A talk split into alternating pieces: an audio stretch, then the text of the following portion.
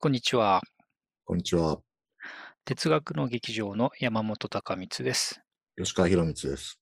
今日はですね、人文的、あまりに人文的の第111回目となりました。はいえーそして今回はね、あの、リクエスト企画をやってみたいと思います。あの、いつもね、たくさんのお尋ねやリクエストをお寄せいただきありがとうございます。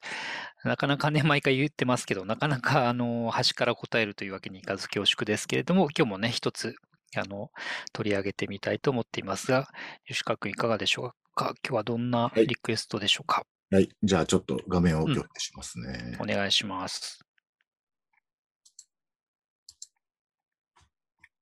見えてますか？はい、見えてます。はい。えーアベセデールさんうんからいただきました。ありがとうございます。ありがとうございます。リクエストです。お二人の哲学書の読み方について教えていただきたいです。哲学書を読むにあたって読んでおくと良い本。何を意識して読んでいるのか。そもそも哲学の文章は一般の文章と違うのか。違うのであれば、どのように違い、それに対応した読み方などがあるのか。などが教えていただきたいことです。よろしくお願いいたしますと。うん。まあ、あの、確かに、うんあの、時折聞かれる、あの、ご質問でもあるので、うん。ある種 FAQ の一つと言ってもいいかもしれませんね。そうですね。しかもね、あの、仮にも哲学の劇場だなんて名乗ってる場所でもありますから、避けては通れないうん。と言っても言えますね。はい。うん。まあ、どうですかね。あの、うん。えっと、そうですね。山本隆光教授は、はい。今ね、東京工業大学で、あのはい哲学の授業も、えっと、お持ちだと思うんですけど、そうですね。こういう質問を受けたりしますか？うん、あの、しばしば受けますね。うん、しばしば受けます、うんこれは、さすがに。うん。これ、なんて答えてますす？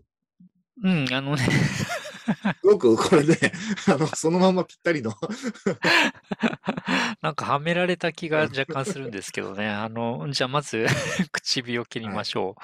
ああのね、そんな特別なことはなくて、えーっと、まあ、一つはね、えーっと、まずいくつか述べて、それから吉川君に、あの、マイクを回しますけど、一つ目はね、あの、えーっと、これは読み方っていうよりも、姿勢の持ち方なんですけど、えー第一に気長に、あの、付き合いましょうと。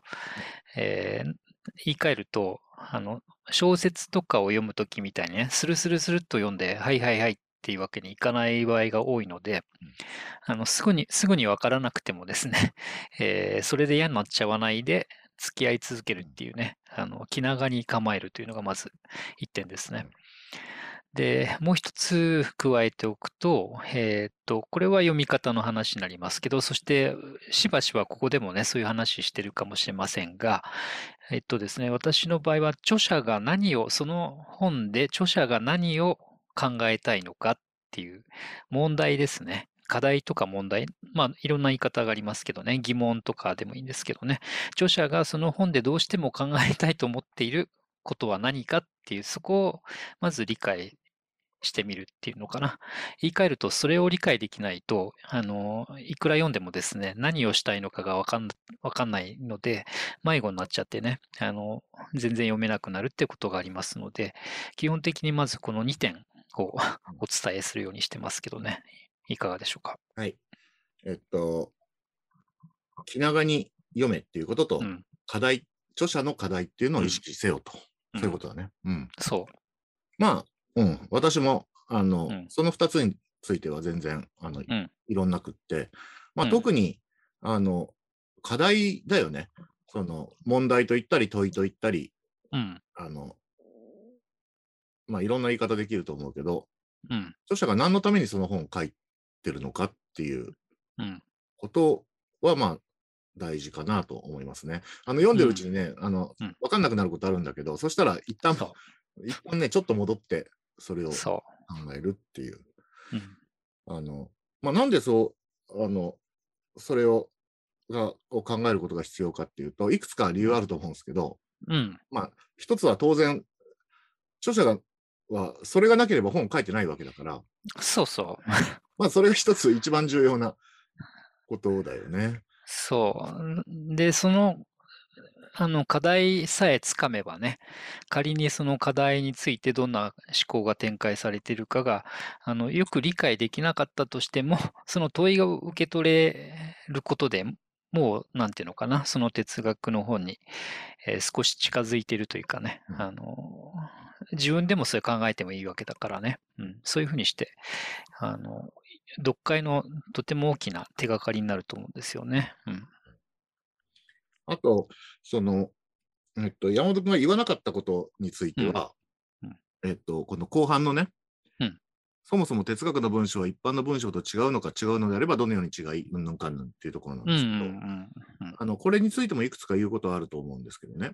うん。うん。えっと、一つは、うん。あの、えっと、ある意味では、別に哲学の文章が特別なわけではないと。うん。うん。そうそうん他の文章と同じところは、があると。うんその、特に、そうね、あの、他の学問の文章と同じう。うんと。ころはたくさんある。まず課題が設定されて、それに対して著者が、あの取り組むという点では大体同じで、うん特に哲学がそれに、あの、と違ってるわけではないっていう場合ね。うん。っていうのが一つと、あともう一個うん違うところがもしあるとしたら、うんこれ、バカみたいな言い方なんですけど、あの、うんボキャブラリーが他の学問とは違うと。うん。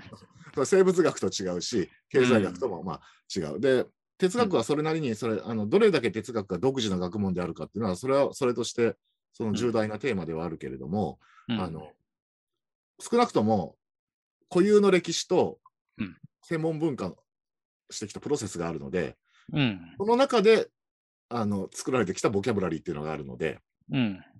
まあ、それをも資源として、まあ、哲学の本は書かれているっていう、うん。それはまあ当たり前だけどうんうん。言えるかもしれないね。うんそうだね。で、そこに確かに独自性というかね、あの、よく使われる言葉とか概念があるので、それに馴染んだり、それは何だろうってね、あの、理解しするっていうのは一つ、えっと、これも哲学書に付き合う時のね、人、えっと、コツかもしれませんね。そういう意味ではね。うん。あのちょっと連想なんですけどね。うん。それで、その、例えばさ、こういう言い方ってあんまりされないと思うんですよ。例えば、うん。そもそも生物学の文章は一般の文章と違うのかうん。どうかっていううん。ことってあんまり問題にならないと思うんですよ。そうね。あのなんで哲学の場合は、これうん。があの問題になるのかっていうのは一つのうん。問題になるのかというか、問題として、その、うん。えっと、こういうふうに質問をいただいたりするのかっていうのはちょっと興味深い問題では あるかな。ああ、そうだね。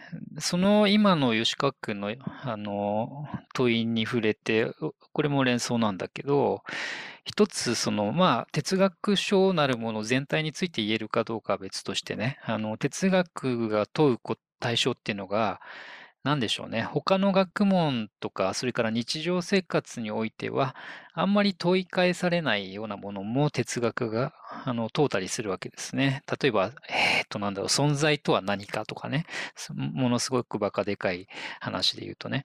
で、こういうのって、あの、つまり、普段は特に問い詰めずに使われるような時間とは何かとか空間とは何かとかもそうだけどね、正義とは何かとかね。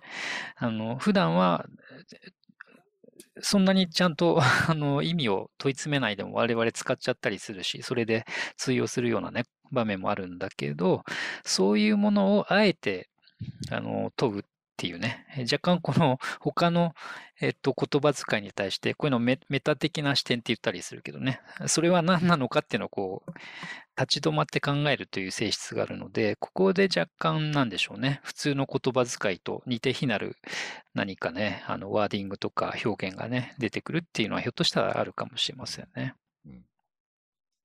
そうね。うん。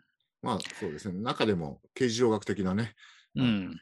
問いかけ。なぜあの何もないのではなく、うん。あのむしろ何もないのではなく何かがあるのかみたいなね。そうそうそうそう。そう、そうなるともうね、何が問われようとしてるかっていうこと自体がまず謎めいてきちゃうからね。普段あんまりそんな問いかけ方を我々しないわけですからね。うん。このあのそれが結構、うん。あの、なんていうのかな。結構、あの、理由としては、うん。まあ、いわゆる重大な理由だと思うんうですけど、ん。もう一個、うんそれほど重大じゃないかもしれないけど、うん。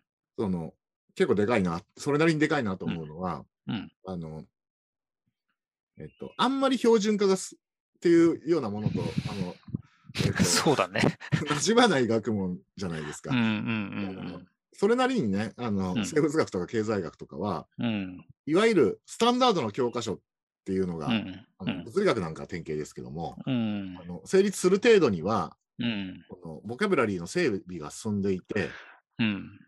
あの、なので、まあ、それをガイドにすれば、うんまあ、ある程度、あとはスキルと努力の問題だみたいなところはあるけど、哲学の場合は、うんあの、まあ、一人の哲学者の一つの本については、それなりのうん教科書的なスタンダードなものはあったりするけど、うん。分野全体で、あうの、えっと、これですみたいなうん。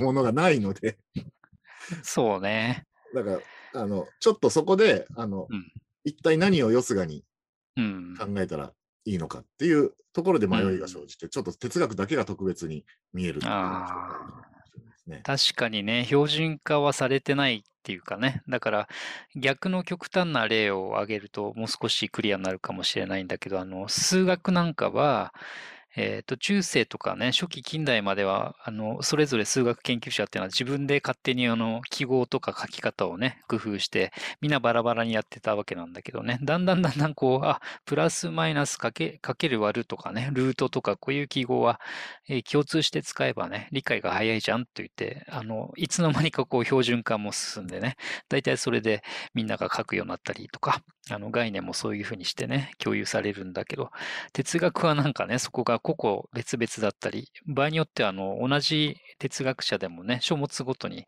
また変わっていったりもするから、えーおっしゃるように本当に、あの、そういう意味で標準化しにくいというか、されにくいっていうね、性質はありますね。確かにね。うん。あまあ、そうですね。まあ、ここまでのところをうん。あのまとめると、まあ、うん。あの、ご質問にその、うん。えっと、えー読み方については、うん。えっと、えー気長にっていうことと、うん。この気長にっていうのはさっきのこととも関係あるよね。そのそうそうそうそう。カリキュラムがある程度うん。きっちりできてんだったら、そ急いでやってもいいんだけど、あのうんあまりできてないので、き 急いでやろうとすると逆にそのう。うん。絶望したり、かえってあの良くないっていうのがうん。あるかそう。早分かりっていうのもあんまり向いてないんでね。アンチョコ本を読んで、あこういうことかって、なかなかそうもすんなりいかなかったりしてね。うん。で、あとはまうん。あ、あの我々二人ともがあの同意するところとしては、まあ、あと課題だよね。うん。そうそう。うん、で、そうね、もうひ、もうちょっとだけこれ具体的に言うとしたら、あの、これは多分ね、もう一つ、あの、ご質問の中にあった、どんな本を参考にしたらいいかみたいなとこにつながると思うんですけど、例えばなんだけどね、私なんかが、これも学生の皆さんに、と、一つ進めるのはですね、まあ、いろんな入門書とかね、概説書とか、それから歴史、哲学の歴史の本なんかっていうのももちろん参考になるんですが、その他にね、あの、しばしば言うのは、あの、プラトンですね。古代ギリシャのプラトンの書いたものっていうのは、えーっとね、さっきあの、吉川君と私が述べたような、何を問おうとしてるかっていうことはね、あの、受け取りやすい書き方になってるんですね。えっと、プラトンの場合は、例えばテアイテトスという対話編っていうのがあるんですけどね、これはあのサブタイトルが知識についてっていうふうに、えー古来呼ばれていてね、あ、そうか、知識とは何かというのをね、探求するんだと。しかも、プラトンっていう哲学、あ、プラトンじゃない、ソクラテスという哲学者とね、それからテアイテトスっていう数学者が登場してね、あるいはその、星相さんみたいな数学者と哲学者が知識についてね、こう、こうかな、こうかなってこう、えーっと、問答を重ねながら、えーつまり、これが答えだズバって終わるんじゃなくて、一方がこうかなって言うと、他方が、うん、でも違うとこもあるかもよって、こう、だんだんだんだんその、知識とは何かっていう問題にね、角度を変えながら迫るっていう、そのプロセスを見せてくれるのが対話編なんでね、これはあの、問いを受け取りやすい、それから思考のプロセスをあの見て取りやすいっていう特徴があるんで、あのしばしばお勧めしますね。じゃあ、まあ私からお勧めするのは、うん、あの、おそらくね、あの、うん、読んでおくと良い本っていうのを、うん、もちろんさっき山本君が勧めてくれたプラトンとかあると思うんだけど、うん、結局ね、読みながら別の本を読みな読まなきゃいけないことって結構あると思うんですよ。そうそう。これ、だからそこがまさに標準化されてないところでもあって、ここまでマスターしてれば次はもう、あん。あの、安心していけるとかっていうのはあんま常に戻んなきゃいけないことが結構あるあるので、そう。そういう意味では、その、なんかある種座右に置いていくものとしての、うん、あのそれこそ岩波の哲学思想辞典とか、うん、あと、ウェブだったらコトバンクの、これ前にも YouTube でね、あの、お伝えしたけど、あの、コトバンクには、あの、世界大百科辞典とかね、うん、ブリタニカとかも弾けるので、うんそういうのを調べたりしながら読むっていうのは一つの手かなっていう気がしますけどね。ああ、全くその通りですね。うん、まさにリファレンスブックがね、うん、あるので、それを手元に置く。で、まあそこに、えっと、類の隣に置くとしたら、もう一つは、その、人によって いろいろやり方が違っているのでって話につながるんだけどね。あの、哲学って他方でなんていうのかな、自分より前の人が考えたことに対して後から来た人がこうアンサーというかね、違う角度からまた問いを提示したりするっていう、そういう問いの連鎖でもあるので、あの、軽くその歴史をね、頭の片隅に入れたり、あと必要に応じて調べたりすると、あの、これも見通しが良くなったりはするので、つまり、それぞれの哲学者ポツンとあの、孤独にいるんじゃなくてね、えー、自分より前の人とか同時代の人といろいろこう思考を重ねながらやってるのでね、その様子を目に入れるっていうのはいいかもしれないですけどね。うん、うん、あのこれ最初に山本君が言った課題っていうところとも重なると思うんですけど、うん、あの哲学っていうのは課題そのものが前の哲学者との対,、立対決だったり、うん、あの乗り越えだったり、あのアンサーだったりするので、うん、あの結局その本が何を課題にしてるかっていうことを知ろうと思ったら、あの前の哲学者の、うん、あの想定あの、うん、なんていうかな仮想的みたいなものとか そう。仮想の仲間とかを結局読んだ方が理解が進むってこともあるからね。うん、そうなんだよね。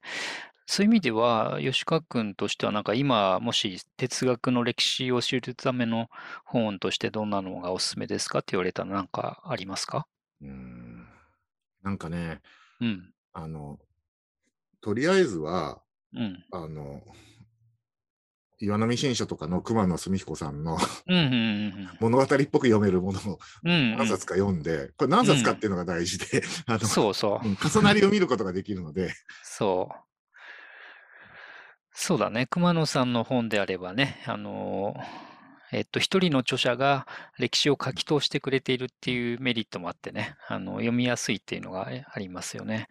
あとどうかな、やっぱり新書ぐらいのことで言うと、あの、ちくま新書から、えー、世界哲学史というね、全8巻プラス別巻ってまあちょっと全9冊になっちゃうけど、これなんかもね、えっと、チャプターごとにこう短い文章で、ある時代、ある場所の哲学の歴史をこう教えてくれるもんだからね、これもあの座右において、その度、通して読むっていうよりは必要なところをこう、興味が出たところをね、つまみ読みしてもいいかもしれませんね。うん、そうね。まあそういうものを読めば、あとはもう、うん、あの、さっき言ったようなリファレンス系のものと、うん、あの特定の本なり特定の哲学者に興味あるときは、うん、それに関する研究書が概説書、うん、解説書を読む、うん、読みながらあのチャレンジしていくっていうのがいいかな。うん、そうね。で、あとは、あの、海外の、えっと、哲学書の翻訳書の場合はね、えー、もう一つ、まあこれもよく言われることかもしれないんだけど、あの、結構翻訳が複数存在する場合があって、で、あの、どの翻訳がいいかっていうのは、人にもよるからね。えー、っと、一概にこれってのは言えなくてね。だから、例えばカントの純粋理性批判を読もうと思って、ある翻訳書を読んでみたら、あのちょっとなよくわかんないなってなることがあると思うんですよ。そしたら、純粋理性批判なんか結構たくさん翻訳が出てるんでね、あのその複数の訳文を見比べるっていうのも実はあの読み方としてはいい、えっ、ー、と、なんていうのかな、考える手がかりを得られるいい読み方かなと思いますね。若干めんどくさく感じるかもしれませんけど。うん、ですね。うん。うん、まあ、あの、まあ、おそらく今話してきた中で、まあ、一番大事なのは課題のところですかね。うん、と思いますね。うん、うん、そう。あの、それがないとね、あの、うん、もちろんどうや読んでもいいんだけど、うん、この、この本、論文、著者の課題っていうのを手放しちゃうと、結構ね、好きなように読めちゃうじゃん。そうそう。それいいんですけど そうするとね、ちょっとね、うん、何のためにそれ読んでるのかち、ちょっと分かんなくなるっていうの危険があるんだよね。そうそうそう。ね、ただ読んでるっていう状態を楽しみたいんだったらいいんだけど、そうすると逆に今度はその本を読むことの意味っていうのがだんだん希薄しか、しちゃうから。そうなんだよ。なのでね、そういう意味では最初に戻るんだけど、自分ではない、えっ、ー、と、時代も違えば、ところも違えば、場合によっては言語も違うような人が、哲学者が書いたね、えー、哲学書に付き合うってことは、その赤の他人があの取り組んだ、しかも尋常じゃないあの時間や労力を使って取り組んだ問いに付き合うってことなので、そういう意味ではね、あのそんな最初からシンクロするのは難しいわけですよね。はいはい、そうですかって、ね、なかなかならないので、そういう意味でもね、あの問いを受け取るつもりで、ちょっと気長に、あの、馴染んでいくっていう、そういう姿勢でいいんじゃないかなという気がしますね。逆にね、うん、あの、請求に、うん、あの、シンクロを求めちゃうと、うん。分かるとこだけ、うん。分かって、分かった、うん、なんていうか、うん、あの、味が分かるとこだけつまみ食いして、それでこのその本の味が全部分かったと思っちゃう可能性が、まあ、ありますね。そう、そうなんですよね。で、それは結構ね、さっき吉川君が言ったことだけど、危険というかね、あの、その本を読む意義が損なわれかねない読み方でもあるんでね、うん、そこはやっぱり気長に付き合う。そして、付け加えることがあるとしたら、一人で読むのが難しい場合、やっぱりね、これよく我々が話しますけど、誰かと共に読むっていう読書会形式っていうのはもし可能であればね、これもお試しいただくといいやり方ですよね。うん、そのとこですかね。うん。そうね。このぐらいでしょうかね。うん、見残したことはないですか？うん、あの、とりあえずは言ったかな。結構ね、何が大変って、うん、実際に本を読む時が一番大変なので。うん、そうそう。全くその通り。なんでここでこれを言ってるのかとかね。そう。うん著者にとっては必然性があってね、そういう順序でものを述べているんだけど、読み手が必ずしもそれをね、ついていけるとは限らなくて、むしろ迷子になっちゃうことが多いからね。我々だって未だにね、あの すんなりさーっと読んで、はーってなるわけじゃないからね。時にはさ、今なんでこれ言ってんのってのがわかんなくなって、ぐるぐる迷子になったりしてね、行ったり来たり行ったり来たりして、ああ、そういうことね、なんて言って、それの繰り返しをあのやってますよね。うんまあ、そんな感じで、うん。まあ、あの、お互い頑張りましょう。励まし合って終わる そうそう。だからね、嫌にならず放り出さず、うん、ゆっくり付き合って、じわじわ分かっていくっていう感じですよね。うん。これは、あの、結構大事かなと思います。はい。ありがとうございました。はい。あじゃあ、今日はこの辺りではい、もし何かね、よりより突っ込んだご質問などあればね、うん、我々も一緒に考えていきましょう、うん。うん、そうしましょう。どうもありがとうございました。ありがとうございました。